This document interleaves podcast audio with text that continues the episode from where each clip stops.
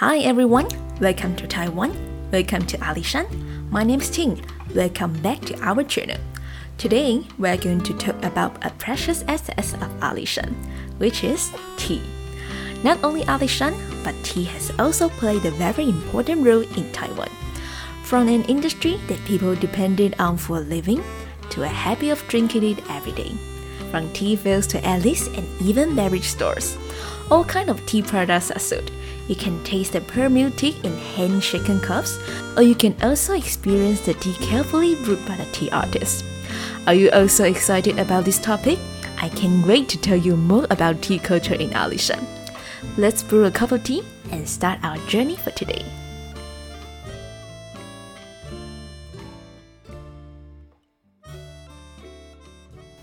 I bet that even if you have never drunk it, you should have heard of Alishan Oolong tea. Nowadays, Taiwan tea can have a significant position in the world must be attributed to Alishan tea. Alishan is the most famous tea producing area in Taiwan. Because of the unique climate and environment, the tea here has more diverse flavors. Alishan tea is truly a pleasant from nature's best.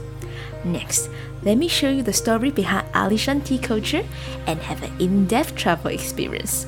First up, here we come to the Wenfeng Visitor Center. It's a great place to have a basic understanding of Alishan tea. At the first floor displays the characteristic of tea culture in the northwest corridor of Alishan and also some attraction information. 100 years ago, tea trees were growing naturally in wild. Taiwanese only start to grow tea trees from Qing dynasty. In the 1930s, the Japanese encouraged people to start growing black tea for export, such as red jade tea, Hongyu Hongcha, honey flavored black tea, Mi Xiang Hongcha, many of which are still available and highly priced today. However, the most famous one is oolong tea. Most of the best Alishan tea is made from Qingxin oolong, Qingxin oolong with a unique floral fragrance and belongs to the live mutation, but it is fragile and difficult to grow. So if you never have oolong tea before, we highly recommend you to try Qingxin oolong. With a little bitterness, and then you will feel the full flavor of tea in your mouth. This flavor leads Alishan oolong tea to the international market. An outdoor viewing platform is also planned on the second floor where you can chat over the tea and overlook the beautiful scenery of Alishan mountain range. Shops for local agricultural specialists such as Alishan coffee, tea are just beside. Grab your souvenir before you leave Wenfeng Visitor Center. Don't forget to snap a picture of the set of tea cans on the side. This location will make you a perfect social media shot. Let's take a picture and start to know more about Alishan tea. When you see a large teapot installation, you have arrived at Jingfeng Fengcha Ting. Here is a small village with many traditional houses. This was a major paper-making town in the early days. Although with the decline of this industry, by now you can also experience the DIY paper-making here.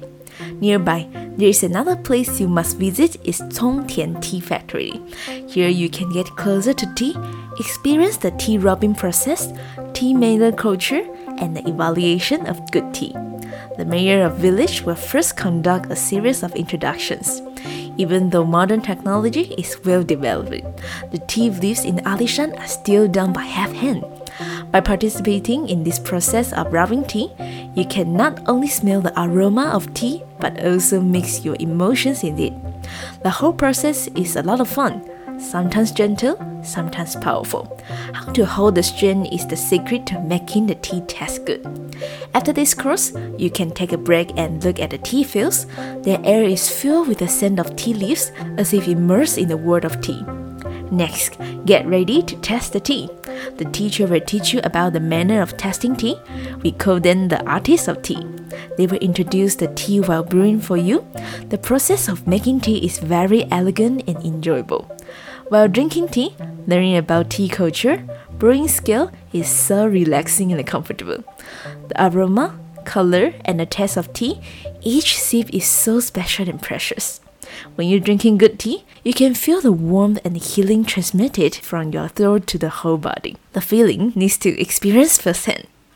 The artist of tea told us that in Taiwan, tea is already an essential part of life. We will drink tea on the day when children become adults. The bride will serve tea when she gets married. We will treat our guests to tea when they come to our house.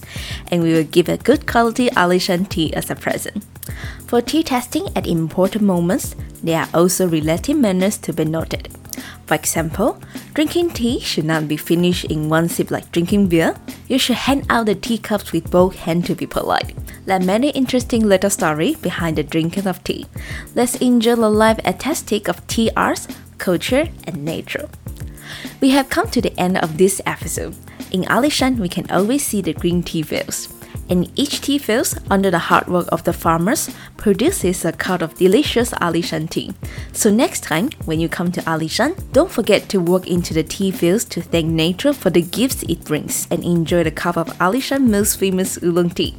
Of course, you should also remember to visit Wenshan Visitor Center and Jingshi Feng Cha Ting for a tea trip. The best part of having a cup of tea is the strength and the warmth of tea culture brings to the heart of Taiwanese people.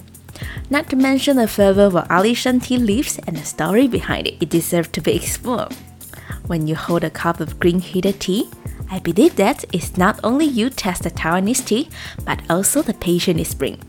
We hope that through our introduction, you can get to know more about tea of Ali Alishan. There's a link on our profile for you to discover more tour suggestion of tea culture on website. Welcome to Taiwan. Welcome to Alishan.